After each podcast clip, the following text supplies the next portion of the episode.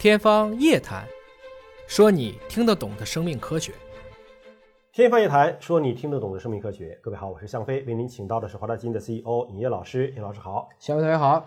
秋冬季节啊，这个皮肤干燥，容易瘙痒，有的时候这种痒呢是越挠越痒。嗯，为什么 这种奇痒难耐呢？科学家们也在研究，怎么就能够发生这种痒的不能再痒的情况啊？这是《细胞》杂志发表了一篇文章，就研究出了说，原来本来应该在血液当中待的一种物质，由于特殊的条件的刺激。跑到了神经末梢去刺激你了，所以你就怎么抓它那个痒都止不住啊！那 我们今天就说说痒这个话题，也老师给我们分析分析这个文章到底写了什么？看过广告吧？嗯，当时有一个保健品广告说，伤口怎么样了？嗯，痒痒挠吧？呃，痒不是挠，是在恢复生长。嗯，它的神经末梢接到一起了，所以有这种触感就表现出来痒。痒其实是一种要碰上又没碰上的感觉，嗯，是若有若无的感觉。嗯，他今天说的就是你常规性的这种慢性的瘙痒，嗯，那可能真的是有免疫问题。但是这种特应性的突然特别痒，嗯，这跟那个机制不一样啊。突然特别痒为什么会发生？这就是它证明了一个很有意思的事情。嗯，我们人体一般讲有红细胞、白细胞、血小板，这是第一层分类。嗯。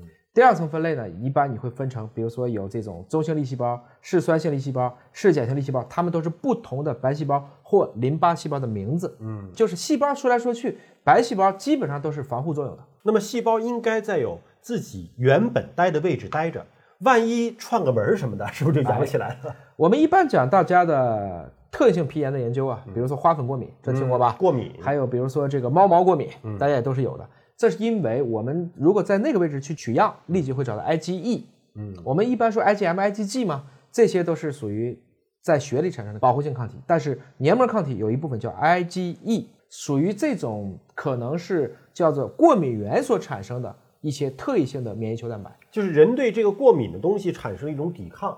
哎，它是一种特异性的过敏原特异蛋白，叫 IgE。嗯，我们的球蛋白是五种。IgM、IgG，这是打了疫苗或者被新冠感染了以后，我们聊过的。刚开始 IgM 阳性，接着是 IgG 阳性。鼻黏膜一般是 IgA，然后还有 IgD 和 IgE。嗯，那么 IgE 主要就是应对过敏原的，绝大部分是这个抗体在那个地方会显著的表达。那么一旦这个 IgE 和我们肥大细胞上面有一些高亲和力的这个 IgE 受体，它俩一交联，然后这个肥大细胞就会立马掉下来。它这个掉下来以后就会释放组胺。就一些化学物质，这些就是经典的会让你感觉到痒的，哎，它是一系列的这个节点反应，是这么回事。所以最终还是分泌出了一些化学物质，使得我们的那个位置皮肤开始变。它是还是刺激到肥大细胞上了。嗯，那肥大细胞的钥匙是 IgE，IgE 的钥匙是这个我们的过敏源，是这样子。所以大家一般认为是肥大细胞造成瘙痒的主要原因。所以我们如果去瘙痒的话，哎，是不是也可以抹一些化学物质？因为它是化学物质最终致痒。这就是这篇文章的由来。嗯，不管用。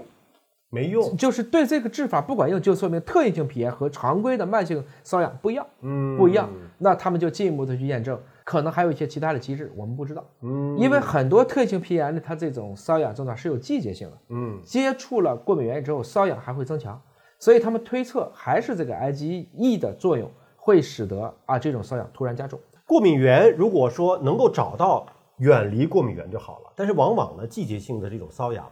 找不到，有的时候也搞不清楚，对，也不知道到底是什么东西过敏，对，它就会痒。像您刚才说的，有一些类似皮炎的药膏，原来擦的有效，这种应激性的、特异突然特别痒，擦了无效，擦了无效，哎，对，那是到底什么原因？他们一查呢，就是查 IgE，后来证明啊，如果你 IgE 含量高，的确它也突然就容易出现这种痒的频次也高了，嗯，它俩是一个正相关的，就证明在特异性皮炎的背景下，过敏原引发的瘙痒，确实它是因为 IgE 而加重的，嗯。啊，当然我们还要继续去找。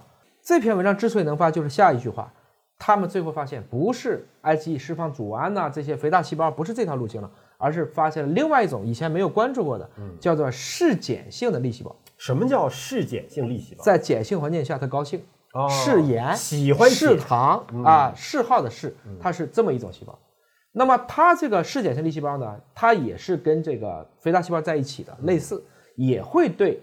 这个刚才讲的 IgE 表达一种高亲和力的受体，嗯，那它原来我们都没有去考虑过它，光想的是肥大细胞了。那么它与 IgE 交联以后呢，除了刚才说的组胺，还能释放五羟色胺，我们以前说的多巴胺的一个前体，还有类胰蛋白酶啊，还有一个叫白三烯等等。那么这样的一些东西，我们以前也知道它有这种存在，但是没有想到啊，原来这种嗜碱性粒细胞还会进到皮肤里。就是这种细胞之前就有，我们一直都知道。对只不过这个细胞呢，原来都是在血液当中存在的。那后来发现，在特殊情况下，像过敏原也好啊，IgE 也好啊，它就穿过了我们的毛细血管，来到了皮肤这个层面。而这种嗜碱性的粒细胞，使得我们的皮肤瘙痒、奇痒难耐，而且你用原来那种化学物质的止痒的东西，还止不住痒。对，就是你原来治错了。后来发现呢，虽然说这种特应性皮炎的这部分人的血液当中，它的这个细胞的，比如说分布频率它不变，但是它的标记物的浓度高了。嗯，就表示说，虽然我还是这个细胞，但是我活跃起来了。嗯，最后发现这个细胞变形了，本来是圆的，嗯，为了进入到皮肤里，它长了。哦，它自己变成了一个长的一个这样的一个拉长的形状，嗯这样的话呢，它接触到神经元就更多了，嗯它能够在不同的这些神经末梢在那来来回回哎窜，呀，你就变这么一说，我都痒，这挠的那怎么办？那就把这个细胞要抽取出来才能够止痒啊。反正我们现在是基于双光子成像技术，我们把它拎出来了。啊我们也知道特异性皮炎下这种嗜碱性粒细胞的表现，下一步我们就要想办法怎么能够把它这个东西给它阻断掉。嗯，也就是说，我们过去抗组胺药物往往能去治瘙痒，但是对它无效。嗯，我就要知道到底什么是它最核心的成分。最后发现就是白三烯 C4，、叫 LTC4 这种炎症介质。要比组胺引起的这种瘙痒还剧烈，而且用抗组胺的药是抗不住它的，这就为我们今天的下一步特性皮炎突然瘙痒可能给出了一个抑制剂的治疗之路。所以这篇文章呢是发现了突然瘙痒的治病的机理，也不能说治病吧，治痒的机理。但是怎么解决这个嗜碱性粒细胞，把它从皮肤抽回、赶回到血液当中，目前还不知道，还它不，要等待它不。用赶它，他只要把他刚才讲的这个白三烯 C4，嗯，就这个给阻断掉就行了。嗯啊，不要让它，比如结合个物质，它就不会再去刺激了，就行了。我还是需要一个阻断剂。嗯，就像我们用抗组胺药物来治疗常规性的痒，我现在也需要有一种能阻止白三烯 C4 的这个东西的一个物质。那这个文章最好的是它给出了这条正确的道路，问对了问题，下来的事情，我相信离这个药物上市不远了。嗯，怎么解决这个问题，还需要有更多的科学家在这个领域去做深耕、去做研究啊。我们能看到科学前进的一小步，需要多少人在背后默默的努力和付出啊。感谢你关注今天节目，下期节目时间我们再会。